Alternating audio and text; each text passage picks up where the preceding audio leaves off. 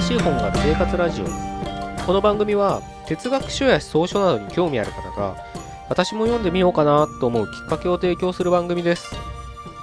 それでは187回目ですよろしくお願いします。今日はですね学問についてちょっと考えてみたいなと思います。先日ですねちょっと年、あのーいつものね、読書会をやってたんですけど、まあそこでちょっと新しい参加者の方がね、何名かいらっしゃって、まあそういった人たちもね、うん、いろいろと、あの、なかなか頭を抱えて悩んでおりましたけど、その中でね、あのー最後の方ってわけじゃないけど、なんでこういうの僕ら勉強するんですかね？みたいな。しなきゃいけないんですかね？みたいな疑問がね、ちょっと浮かんだみたいで、そういった発言をしてたんですけど、まあ確かに、あのよくね、小学生の子がお母さんとかにね、これ何の意味があんの？この勉強。学校の勉強って、だって使わないじゃんとかいうね、おませな子供もいると思うんですけど、それで、いいからみんな勉強しなきゃダメでしょっていう感情論で怒るお母さん。って構図がね浮かぶかと思うんですけど確かになんで勉強しなきゃいけないんだって疑問に思う人って多いかと思うんですよ。だって確かにね微分積分とか一生懸命解いたってあんま今日常生活で微分積分使う機会ってほぼないですよね。そういった研究者とかねなんか物理学者とかなんかそういった研究職についてる以外はまあ使わない。変な話まあ数学ってジャンルでくくっていいのかわからないですけどね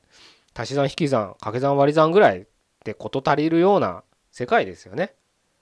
まあもう少しね最近まあサラリーマンだったらエクセル関数ぐらいねできるぐらいのまあ基礎知識があればまあ生きていけるわけです。そんな中例えばまあ読書会で言えば哲学なんてものをなんで学ばなきゃいけないんだと。いう疑問が出るのはもっともかなと思うんですけどまあそういう疑問が出るなら出るでうんそのままそっとしておけばいいんじゃないなんて僕は思ったんですけどでもやっぱりねそういった疑問が思う出るっていうことはよくわからないけどやっぱ勉強した方がいいなっていうね気持ちがどっかにあるはずなんです。で特にその自分のね周りを見渡してもやっぱ勉強してる人学がある人っつったらいいのかな？いう人はやっぱ自分の人生歩んで生きてるなと思える人が多いと思うんですね。でやっぱすごいって言われる人に変な話バカな人はいないですよね。でちょっとねここで補足なんですけどまあ今日ちょっと勉強とかねバカとかそういう単語を使いましたけどがと学問ってね言いましたけどうーんと一つねちょっと勘違いしてほしくないのは勉強するっつったらやっぱね学校の勉強みんな思い浮かべると思うんですよ。算ね算数でも数学でも物理でも科学でも何でもいいんですけどあのねそこだけにねあのフォーカスしないでほしいなっていうのはちょっと今日あの注意しながら聞いてほしいなっていうお願いですね。でもちろんその今日は学問について話すので、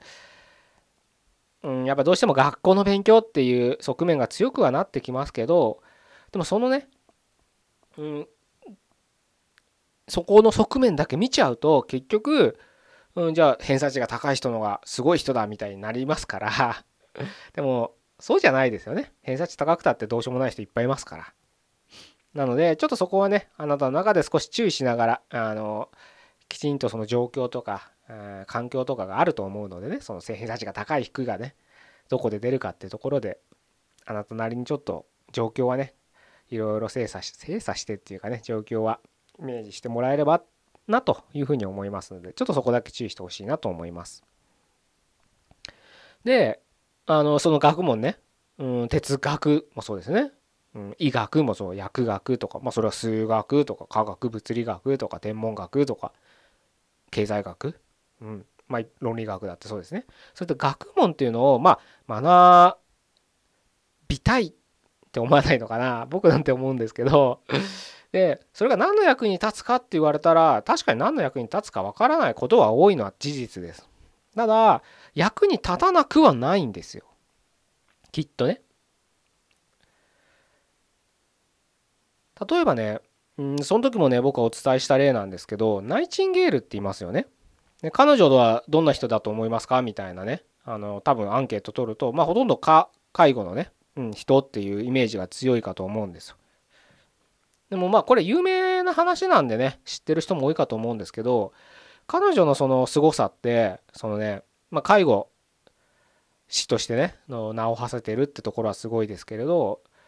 あのねググってもらったりナイチンゲールでググってもらったりあとね彼女のまあついて語られてるね伝記だったり、え、読んだことある人だったら知ってると思うんですけど特にねウィキペディアとか読むとねまずあの人物名ナイチンゲール何年に生まれてって書いてあるじゃないですか。あそこにその介護士とかって載ってると思うんですけどそこにね統計学者って載ってるんですよ。多分ナイチンゲールが統計学者って知ってる人ってあんまいないはずなんです。彼女はま裕福な家の出身ですけど幼い頃からそういう学んでたんです。で統計学っていうのも知ってたんで今からもう彼女200年ぐらい前の人ですよね。でその頃知ってたんですけどそのその頃から勉強してたんですけどでまあ彼女のねあの語る上で必ずあの出てくるエピソードですけど、まあ、彼女がそのクリミア戦争とかでその戦地にね介護であの赴いた時に、まあ、その負傷した戦士たちがねを介護するわけですよ。でそこで彼女が見た光景っていうのは負傷しその戦争で負傷した負傷して死ぬ兵士よりもその介護施設っていうのがもうすごく劣悪な環境だったらしいんです。それこそ衛生環境なんて全くないゴキブリやもうネズミとかが這いずり回ってそこそれこそそこで感染症で死ぬ割合の方が多いってことに彼女はその現場を見て気づいてその当時まだ統計学っていうかなんだろうな棒グラフとか折れ線グラフとか円グラフみたいな概念が概念とかまだない頃ですからあのない頃なんですよ。でも彼女はその統計学っていうのをねまあ数学って言ったらいいのかもしれない。全部ちゃんとねデータにとって取ったらしいんですね。で兵士がこういった割合でこういうことで死んでいるっていうデータをグラフ化して、まあ、当時のそのなんか今でいう円グラフみたいなねあの可視化できるようなすぐ一目にパッと見て分かるような報告書レポートを、うん、確かね1,000ページぐらいもう相当分厚いレポートですよね。に彼女はまとめ上げてそれをイギリスの情報陛下にね直訴したわけです。兵士の死は実はこうこのぐらいの割合で衛生面環境面が悪くて死んでいると。まずはそこを整える整えるというかね改善する必要があるみたいなレポートを提出したってところが彼女の凄さなんです。国を動かしたわけですそれで。彼女のその功績がなかったら死亡率っていうのは今の現代医療に関しても変わってるかもしれないって言われてるぐらいすごいことなんでそしてその彼女のレポートを支えた知識っていうのは統計学っていう学問なんですよこれがもしね彼女がナイチンゲールがそういった勉強していない人だったらきっとナイチンゲールという名は後世には残らなかったはずなんです。こういうことなんですよね。学ぶ意味っていうのは。数学なんて学んで何の意味があるのと。経済学って意味わかんない。難しいよとか。論理学って何なの。記号ばっかじゃん。意味わかんないって思うのはしょうがない。でもそれがなぜあるかってとこに気づかなきゃダメなんです僕ら。無駄なものはこの世の中から消えてくんですよ。どんどん消えてきコンビニの商品なんかもうすごいサイクルで消えてきますよね。無駄だったんです。売れなかったってこと。いや無駄なものだらけっていうふうに見えますよ。もちろん。もうこの世界無駄なものだらけです。その無駄ってよりは、うん、サイクルが速くなる。芸人の一発屋っていうのはもう一発屋すらないですよね今ね。もう一発とも言えない人たちの軍団になってしまってますよね。そのぐらいどんどんどんどんサイクルが速くなっていく。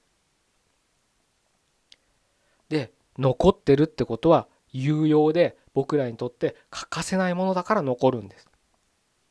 学問がなぜ残ってるか。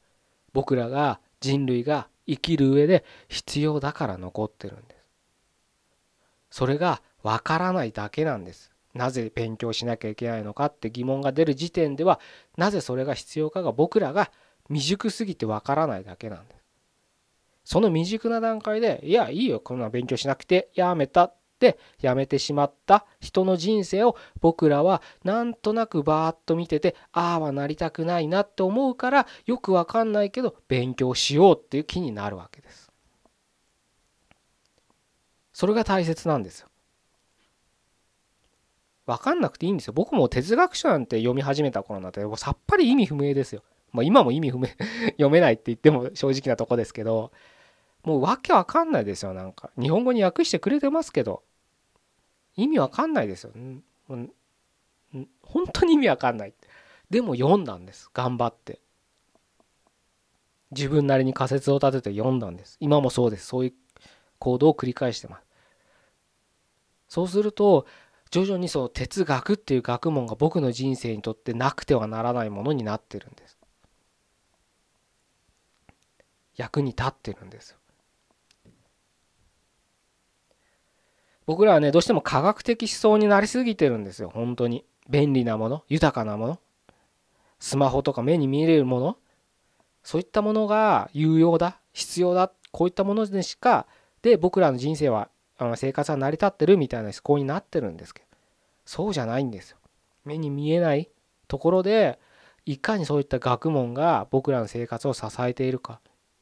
数学なかったらスマホだってできないわけですからね。そういう単純なところを気づく必要があるんです。別に今からその数学勉強してスマホ作れとかじゃないですよ。新しい発明をしろとかじゃないんです。なぜそれがあるのかっていうところに自分で答えなきゃいけないんです。そしてさっき科学技術に僕らはどっぷり使ってるみたいな話さっきねちょうどほんとついさっきしましたけど科学はホワイには答えられないんです。ハウには答えられるけどホワイには答えられないってよく聞くセリフだと思いますけどまさに科学はなぜってとこには答えられないんです。